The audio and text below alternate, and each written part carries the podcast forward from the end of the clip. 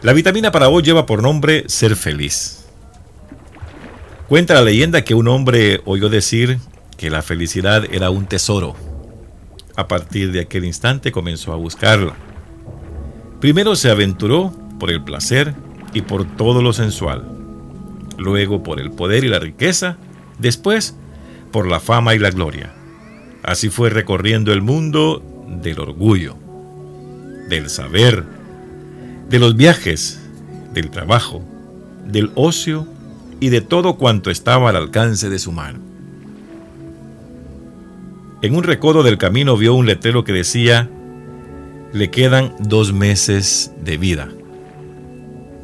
Aquel hombre cansado y desgastado por los sinsabores de la vida, se dirigió y se dijo, estos dos meses los dedicaré a compartir todo lo que tengo de experiencia, de saber y de vida con las personas que me rodean. Y aquel buscador infatigable de la felicidad solo al final de sus días encontró que en su interior, en lo que podía compartir con el tiempo que le dedicaba a los demás. En la renuncia que hacía de sí mismo por servir estaba el tesoro que tanto había deseado. Comprendió que para ser feliz se necesita amar, aceptar la vida como viene, disfrutar de lo pequeño y de lo grande, conocerse a sí mismo y aceptarse así como es. Sentirse querido y valorado, pero también querer y valorar tener razón para vivir y esperar, y también razón para morir y descansar. Entendió que la felicidad brotaba en el corazón con el rocío del cariño, de la ternura y la comprensión, que son instantes y momentos de plenitud y bienestar que están unidas y legadas a la forma de ver a la gente y de relacionarse con ellas que siempre está de salida y que para tenerla hay que gozar de paz interior. Finalmente descubrió que cada edad tiene su propia medida de felicidad y que solo Dios es la fuente suprema de la alegría, por ser Él amor, bondad, reconciliación, perdón y donación total. Y en su mente recordó aquella sentencia que decía,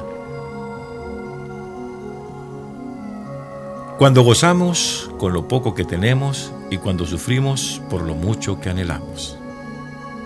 Ser feliz es una actitud. Esta es la lectura de la vitamina para este día. Esto es lo que nos quiere explicar hoy esta, esta historia, esta leyenda, como usted le quiera tomar, pero que al final nos vienen a dejar un mensaje con el que nosotros tenemos que vivir una vida más aceptable, en la sociedad, en la vida misma, en la comunidad, en el hogar. Y es que esta es parte de la fortaleza. Esto es lo que nosotros debemos hacer a diario. Fortalecernos. Es como la historia de dos ranitas que caminaban, encontraron un lugar más accesible, vieron que había una, un guacal de leche y saltaron hacia el fondo para descubrir. Llegaron al, al guacal de leche y el problema que tenían es que no podían salir después de ahí. Habían casi dos cuartas y en el agua o en la leche no se podían impulsar. No podían erguirse para poder saltar no podían hacer nada. Y ahí estaban, incesante en querer ver cómo se salían, cómo actuaban y cómo lo hacían. Pero que al final, una de ellas lo único que le tocó que hacer era hacerle glu, glu, Se ahogó. Hasta ahí llega aquel que no agarra fuerza para salir adelante. La otra no. Con tanto pataleo empezó a hacer dura la leche, la crema y hasta que logró salir. Es igual. Son cosas que, que vienen a relacionarse con tanta situación como aquella una de las historias que cualquier día se las voy a comentar de nuevo.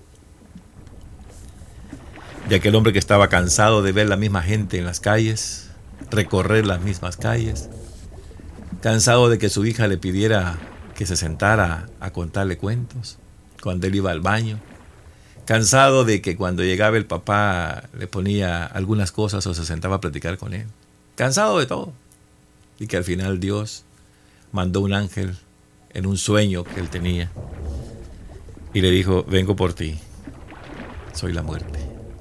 El Señor me manda porque estás cansado, cansado de todo. ya no quieres ver las mismas calles, ya no quieres ver la misma gente, ya no quieres a tu esposa, ya no quieres a tu hija, ya no quieres a tu padre. Y te dice, ¿qué, qué, hago? ¿Cómo voy a dejar yo a mi familia así como estoy en este momento? Pues al final estás cansado. Le encontramos a tu esposa un nuevo esposo que la quiere, quiere a tu hija, le presta atención, escucha a tu padre, no le aburre la gente, le gusta la comida que hace tu esposa. Tú ya estás cansado. Cuando el hombre despierta de esa pesadilla, le dice la esposa, ¿qué te pasa? Le dice la esposa, ¿verdad? Estás soñando cosas malas. No, le dice. Es una segunda oportunidad que Dios me da para vivir. Hoy quiero vivir con ustedes, ser feliz. Ya comenzó. Igual esta, esta de ser feliz. ¿Cuántas veces este hombre había querido encontrar la felicidad? Y la, pero la, buscaba donde no estaba. La buscaba en las cosas superficiales, la buscaba en, la calle, la buscaba en el placer, la buscaba en la, en la sensualidad, la buscaba en cualquier parte, menos en él mismo, menos en su interior. La felicidad no se vende. La felicidad usted no la encuentra por ninguna plata. La felicidad está en usted. La felicidad está en dar y recibir. Ahí está la felicidad. Esa es la felicidad, exacto. Pero a veces somos agarrados, dice la gente, como que son de allá por el lado de Aguachapán, codos. Hay que compartir lo que Dios nos da. Hay que compartir de lo poco que el Señor nos da todos los días. Hay que ayudar también a la gente. Y dice que este hombre, en su aventura buscando la felicidad, llegó por la sensualidad, luego por el poder y la riqueza, después por la fama y la gloria, y ahí se fue buscándola. El problema es que en esas andadas, me imagino que en un lugar vio algo que le dijeron, o un médico supuestamente en una, en una consulta, pero aquí dice que fue a la vuelta de la esquina, pero pongámosle que fue una consulta porque el hombre de tanto andar en la sensualidad, en el vicio, en, en la riqueza, en el poder, eh, donde hubo lugar, se enfermó. Y fue al médico y le dijo al médico, bueno, mire, usted ya está listo para salir de viaje. Le quedan dos meses nada más. Pensó, bueno, ya anduve en todo esto, os voy a compartir lo que yo tengo. Voy a compartir experiencia de saber y de la vida con las personas que me están rodeando. Posiblemente compartió también amor, dinero, experiencia, salud, de todo. Y dice que aquel buscador infatigable de la felicidad solo al final de sus días encontró que en su interior es donde podía compartir lo que él tenía. Y dedicarle a los demás, renunciar a sí mismo, que eso, eso nos cuesta a nosotros, renunciar a sí mismo darnos cuenta que lo que estamos haciendo es malo y que tenemos que dar un giro de 360 grados para poder hacer las cosas bien y buenas, como Dios las quiere. Porque al final, cuando usted se muera y le toque que entregar cuentas, como dicen, el Señor no le va a preguntar qué países conociste, con cuántas personas te relacionaste, qué poder tuviste, dónde viajaste, qué ropa te pusiste, cuántas veces te pintaste no le va a preguntar eso. Le va a preguntar qué hiciste con el prójimo. ¿Cuántas veces me llamaste en el momento que me necesitabas? ¿A quién de aquellos que están en la cárcel le ayudaste? ¿Cuántas veces le diste de comer al hambriento? ¿Cuántas veces viste a aquel hombre muerto en sed y le diste de tomar agua? ¿Cuántas veces compartiste tu amor con aquel amigo que te necesitaba porque estaba enfermo? ¿Cuántas veces oraste por tus vecinos, por tus hijos, por tu familia? Eso es lo que le va a preguntar. No le va a preguntar qué clase de carro compraste, si era el más caro o el más barato. Si tú eras el más rico eras el más pobre. Te va a preguntar cuántas veces te hiciste feliz con compartir lo que yo te he dado. Esos, entiende tú que esa es la felicidad. Dando es como recibimos, dice la Biblia.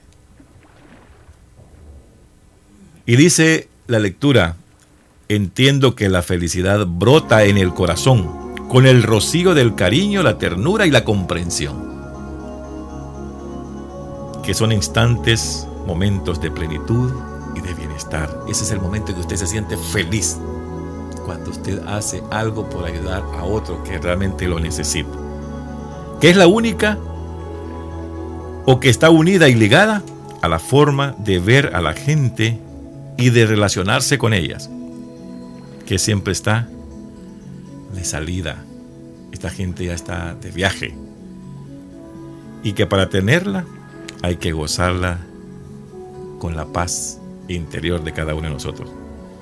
Dice que finalmente descubrió que en cada edad tiene su propia medida de felicidad. Cada momento tiene su, o cada época tiene su momento.